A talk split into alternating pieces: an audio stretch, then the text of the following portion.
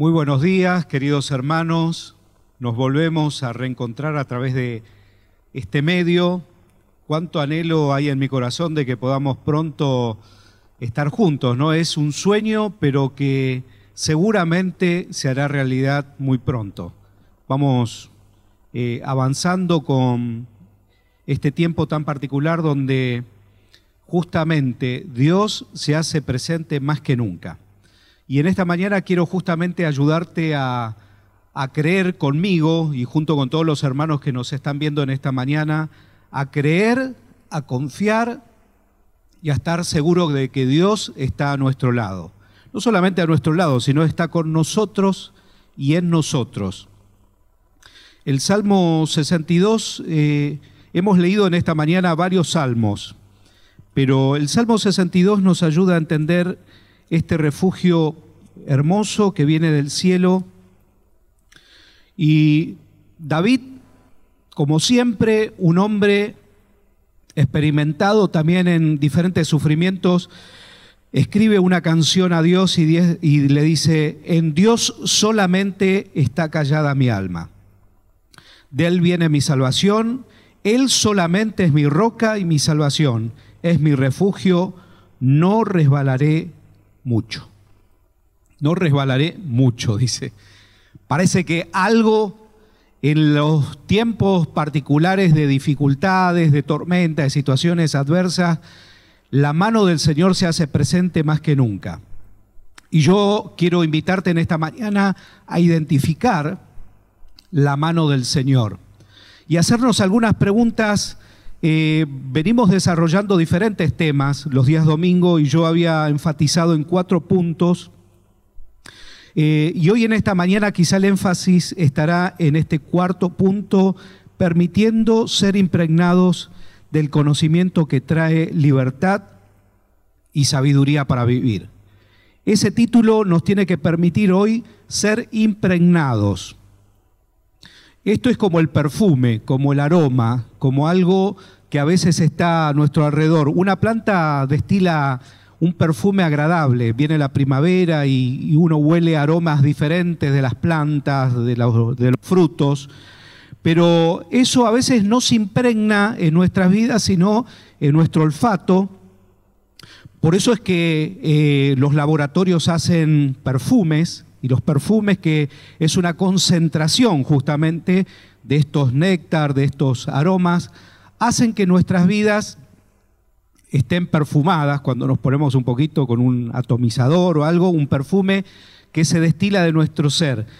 Y entonces se impregna a nosotros y cuando pasamos, a veces a un metro, medio metro, alguien nos huele y puede sentir de que tenemos el aroma de ese perfume. Ser impregnado es justamente permitir que el Señor se meta en nuestros poros, en nuestra alma, en todo nuestro ser para vivir este tiempo que nos toca vivir. Y yo quiero llevarte en esta mañana a una historia eh, muy particular que nos cuenta justamente Samuel, el primer libro de Samuel. Es un libro donde nos narra la historia de una mujer llamada Ana, muy conocido por todos nosotros, una mujer que anhelaba ser madre, pero tenía esterilidad y sufría una agonía muy intensa por no ser madre. Esto hizo que derramara sus lágrimas de manera constante cada vez que iba al templo, buscara la presencia de Dios. Un observador que era el sacerdote Elí la miraba, veía este acto que ella hacía una y otra vez, año tras año. Pero en esta mañana el tema es cuando la esterilidad se apodera de nuestras vidas. Te voy a contar el relato de una historia real, sucedida hace más de 3.000 años, que nos cuenta la Biblia en 1 Samuel capítulo 1, donde habla sobre el nacimiento de Samuel, el profeta, legislador, maestro de Israel durante un periodo muy extenso de casi 40 años. Pero hubo alguien que quebró con la esterilidad para nuevamente recuperar la adoración a Dios y creer en su corazón de que la mano poderosa de Dios la sostenía. Entonces, en esta mañana no solamente necesitamos ser impregnados de este conocimiento, de la palabra que nos trae revelación, de la palabra que nos abre la posibilidad de saber de que Dios está actuando e interviniendo en los silencios, en los momentos que parece que no sucede nada. Hay hombres que relatan y narran lo que vieron sus ojos cuando alguien buscó a Dios y encontró en Dios la respuesta. Pareciese que a veces nosotros, humanamente, por nuestra limitación, por supuesto, nunca entenderemos a Dios. Pero lo importante es que Dios nos va a entender a nosotros. ¿Por qué? Porque es nuestro creador. Porque Él nos hizo a su imagen y semejanza. En esa imagen y semejanza volcó en nosotros todas las emociones, eh, la sabiduría, el conocimiento, el saber, cuántas cosas que son esencia de Dios y puso en nosotros, y eso debe ser activado en una relación con nuestro Padre del cielo. Cuando la esterilidad se apodera de nuestras vidas, no hay resultados positivos en ningún momento de nuestras vidas. ¿Por qué? Porque justamente estábamos conversando con Jonathan y Moni y allí los hermanos que nos acompañan, eh, justamente este tiempo que nos toca vivir, que es un tiempo muy particular, donde Dios sigue siendo Dios, donde el sol sale para justos e injustos, donde la mano de Dios sigue obrando, aunque pareciera que nosotros no lo vemos. Pero el hecho de no ver a veces la intervención divina en cosas que nosotros quisiéramos que Él interviniese, no deben llevarnos a nosotros a una condición de esterilidad, de falta de confianza y de falta de fe. ¿Por qué? Porque Dios es Dios y nosotros somos creación de Dios. Al menos tenemos el privilegio de ser hijos de Él por adopción, porque Cristo murió y pagó por nuestros pecados. El segundo aspecto que nosotros debemos ver a través de este relato que pronto les voy a leer es la necesidad de evidenciar un nacimiento de algo nuevo en medio de la esterilidad. Cuando hay esterilidad, justamente hay, este, nosotros lo vivimos con Mónica, no es que éramos estériles, pero nos costó ser padres, y esa situación de espera hasta que vino nuestra hija fue un tiempo casi diría de agonía, de incertidumbre, de saber si íbamos a ser padres, si íbamos a tener ese aspecto de la realización en nuestro matrimonio. Pero sin embargo, llegó el momento cuando Moni quedó embarazada y bueno, vimos la carita de Micaela cuando nació, nuestros dolores se terminaron de ese aspecto de nuestra vida. Pero para que eso sucediese, también hubo en nosotros eh, algo que se rompió para que esa esterilidad diera como fruto la vida. Entonces en esta mañana quiero leerte algunos versículos porque tenemos un tiempo muy acotado, tenemos que compartir también la cena del Señor, pero estos dos, andar registrando estos dos aspectos, cuando la esterilidad se apodera de nuestras vidas, no hay resultados de fruto. Entonces necesitamos evidenciar algo, un nacimiento desde el aspecto de la fe. Dice la palabra en 1 Samuel que hubo un varón de Ramataín, de Sofín, del monte de Efraín, que se llamaba Elcana, hijo de Jeroboán, hijo de Liuda, toda la genealogía. En el verso 2 dice, y él tenía dos mujeres. El nombre de uno era Ana y el de la otra Penina. Y Penina tenía hijos, más Ana no los tenía. Acá está el aspecto de su segunda esposa. Y todos los años de aquel varón eh, que subía a la ciudad para adorar y ofrecer sacrificio a Jehová de los ejércitos en Silo, donde estaban los hijos de Eli, Omni y Finet, sacerdotes de Jehová.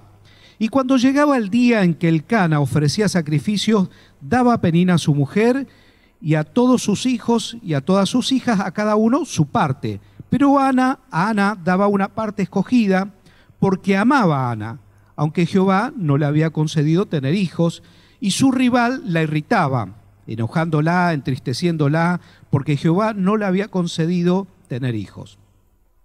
El relato nos cuenta, estamos hablando de tres mil años atrás, entenderán que el hecho de en la cultura tener dos mujeres era lícito. Hoy no se acepta esto en la sociedad porque sería una poligamia y no está concedido ni concebido como algo bueno. Pero acá en este contexto era así. Una de ellas no tenía hijos y la otra sí, pero esto entristecía mucho a Ana. Y la tomaba como su rival a la otra esposa del Cana. Dice, y su rival le irritaba enojándola y entristeciéndola porque Jehová no le había concedido el tener hijos. Y así hacía cada año. Cuando subía a la casa de Jehová, la irritaba así, por la cual Ana lloraba y no comía. Es increíble que cuando uno vive, corramos de, la escena, este, cómo vivía cada uno de ellos esta vida, pero para Ana justamente vivir la falta de maternidad era una gran tristeza. Saber que no podía dejar una descendencia, pensar de que su vida iba a terminar este, en los años que Dios le concediese sin ver o abrazar la vida de un niño que ella tanto amaba y quería. Pero bueno, es interesante que llega el momento en que esta mujer recibe la respuesta divina. Bueno, aunque el Cana la consolaba y le decía eh, eh, su marido, Ana, ¿por qué lloras? ¿Por qué no comes? ¿Y por qué estás afligida en tu corazón? ¿No soy yo mejor que diez hijos? Bueno, el Cana trataba de alguna manera de consolar a su esposa, ¿no? Yo la verdad es que eh, creería que aún eso que él le decía, aunque había un amor muy profundo hacia su esposa, no era suficiente. En la vida de las personas a veces la realización completa este, parece que hay un, aspecto de vacío. No tener esa realización este, en cuanto a la paternidad, o a veces en algún aspecto de realización en las cosas que Dios quiere para nuestras vidas. Este relato nos va ayudando a entender justamente cómo esta mujer luchó en la presencia de Dios para obtener algo que ella anhelaba en forma personal.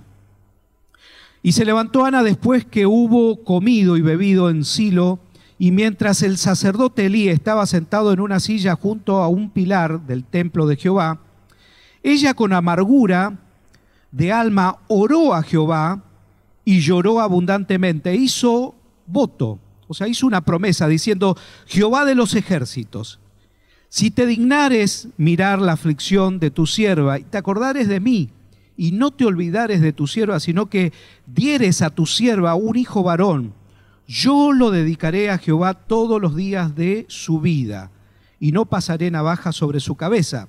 Mientras ella oraba largamente delante de Jehová, Elí estaba observando la boca de ella, pero Ana hablaba en su corazón y solamente se movían sus labios, y su voz no se oía. Y Elí la tuvo por ebria, por borracha.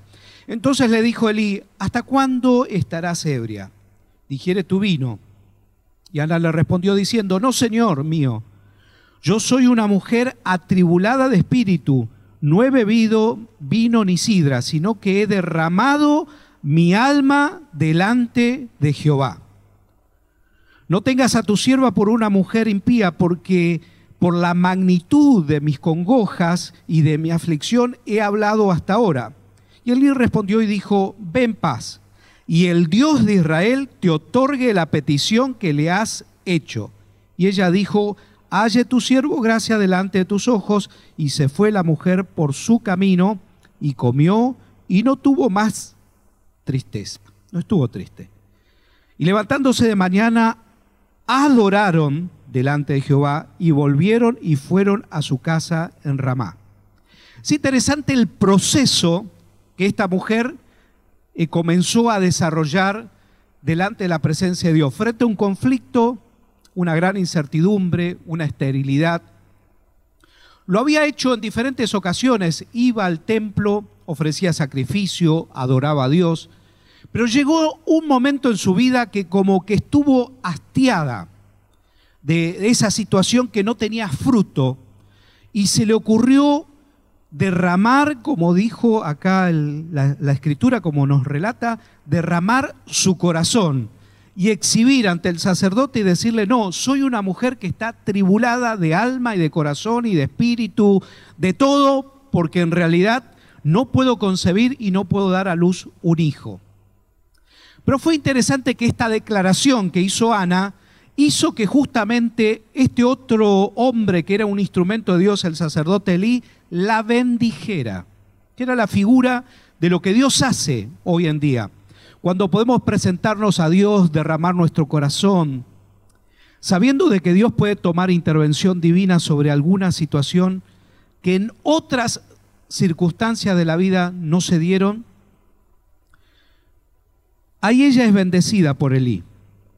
Es interesante que cambió ya, una vez que fue bendecida y su corazón sintió la aprobación de este hombre que le dijo, bueno, volvete a adorar a Dios, ella en el camino ya cambió su semblante, la adoración destiló de sus labios y tuvo alegría y sabía que algo seguramente iba a suceder. Es interesante cuando seguía leyendo el relato, eh, me conmovió que esta mujer, algo que tanto anhelaba, no lo guardó para sí.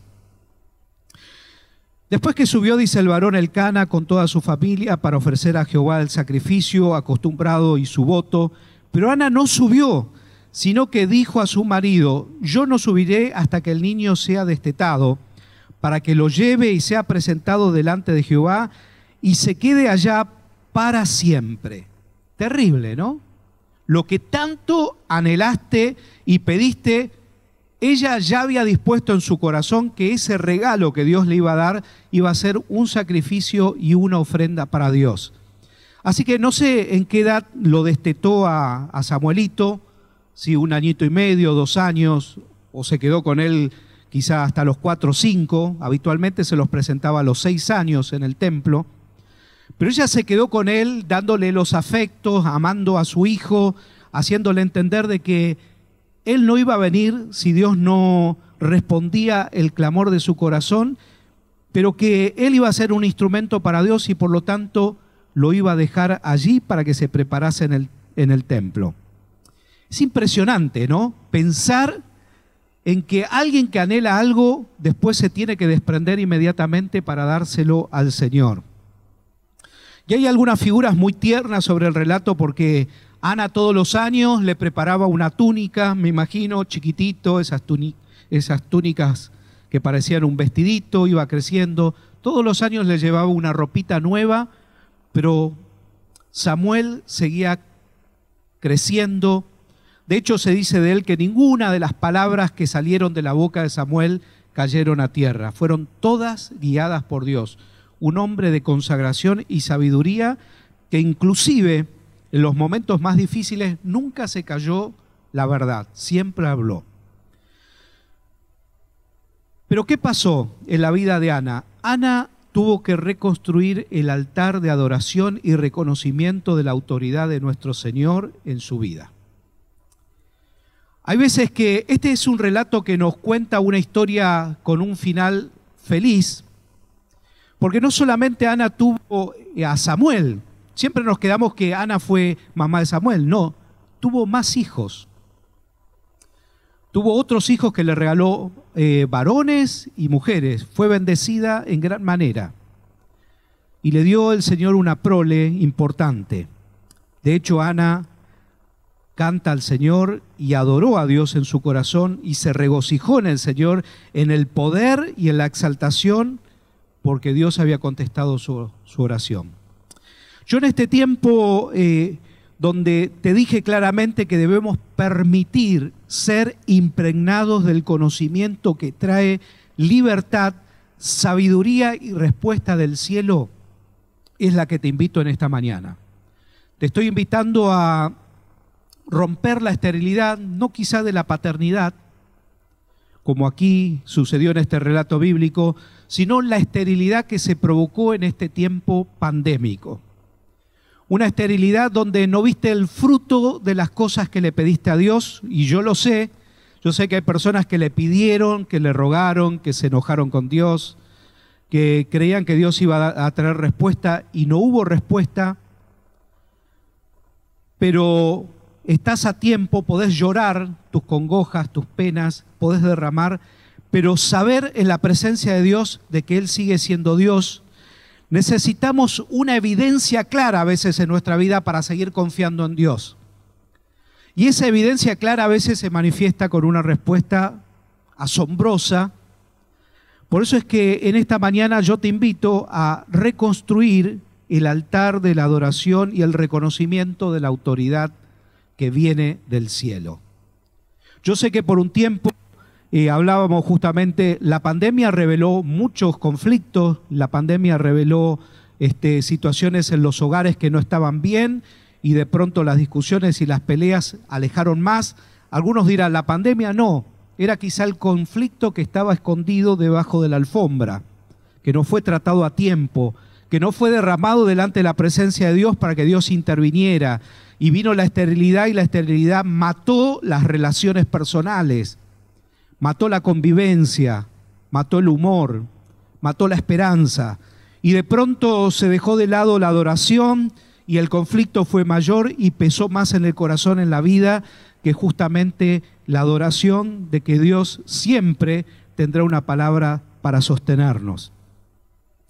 Debemos producir en este tiempo algo bueno en la presencia de Dios. Hoy las empresas, las organizaciones, los laboratorios producen medicamento para atacar un virus para dar recursos a los doctores, a las enfermeras, a los terapistas. Están produciendo un montón de cosas para atacar un mal. Un mal que en algunos casos termina en un desenlace eh, trágico. Pero nosotros hoy debemos producir en la presencia de Dios resultados diferentes. Resultados donde en realidad solamente la esperanza se vea reflejada. Yo te invito en esta mañana a recuperar tu altar de adoración al Señor, a buscar y matar toda esterilidad en el nombre del Cristo, de nuestro Señor y Salvador, que murió a favor nuestro para no solamente redimirnos, justificarnos, sino para que nosotros seamos permanentemente renovados en una relación de amor y de amistad hacia Él, que hoy más que nunca necesitamos ser hombres y mujeres que impregnen del poder que Dios tiene para darnos, para bendecir a otros. Les amamos y oramos a favor de todas las familias de la iglesia, de aquellos que eh, vivieron un tiempo difícil para que el Señor los consuele, los sostenga en todo tiempo. Les mandamos un fuerte abrazo desde acá y quisiéramos que la gracia de Dios, que es abundante, repose en sus corazones. Amén.